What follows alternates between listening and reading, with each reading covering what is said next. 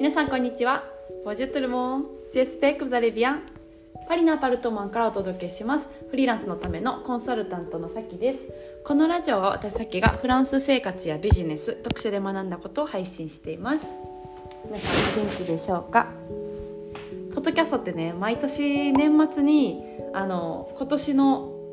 あのリスナーさんどうからどういうどれぐらい聞かれてたかとかそういうあのデータが出るんですよ。うん、でなんか見てたらあのこのポッドキャスト聞いてくださってる皆さんは結構リピーターの方が多いそうで、うん、あの気に入ったらそのエピソードを何回も聞くみたいな あの方が多いということをポッドキャストから教えてもらってですね本当にあの皆さんありがとうございます。はい、あの一途一途なマニアが多いですみたいなあの表示が出てて言い方と思ってめっちゃ面白かったんですけど、はい、あのマニアに聞いてくださってる皆さんがいたらもう本当に嬉しいし会いたい、うん、なと思いました。そう今年も本当に聞いてくださってありがとうございました。はい。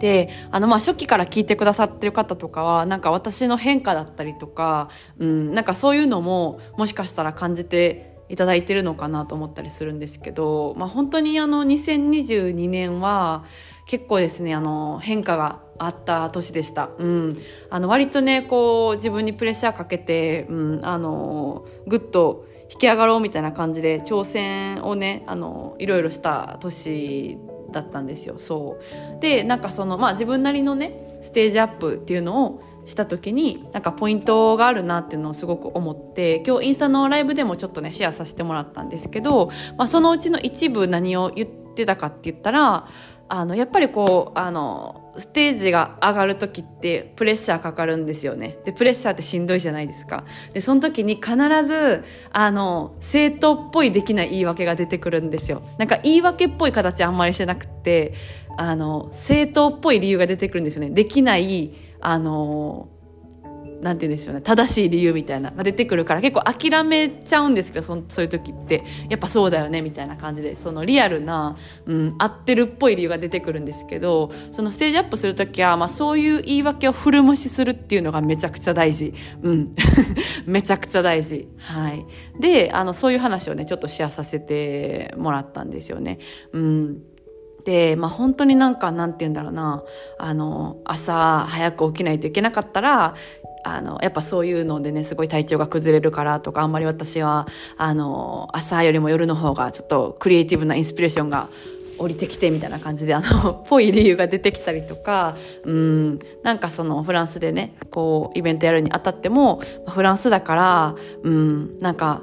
ちょっとそういうこう風潮あんまりなくてだったりとか、なんかこう、そのもっともらしい言い訳が、あの、出てくるんですよね。ステージアップの時って、やっぱりぐっと上がらないといけないから、うん、そう。でも、そ、こを乗り越えた先の気持ちよさったらないなっていうのが、もうめちゃくちゃ今年感じたことで、そう。だからなんかステージアップするってしんどいことじゃないんですよね。うん。なんかめちゃくちゃこう目が開くというか視界がクリアになるし、見えるものがすごく変わるし、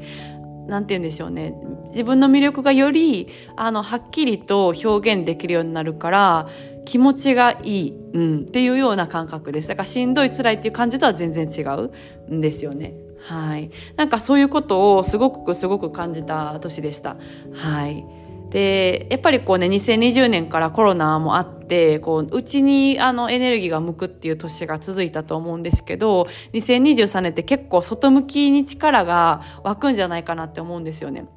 あの、溜まってた分が、あの、皆さんも、なんか来年はやりたいとか、新しいこと挑戦したいとか、行くぞおみたいな気持ち出てませんか？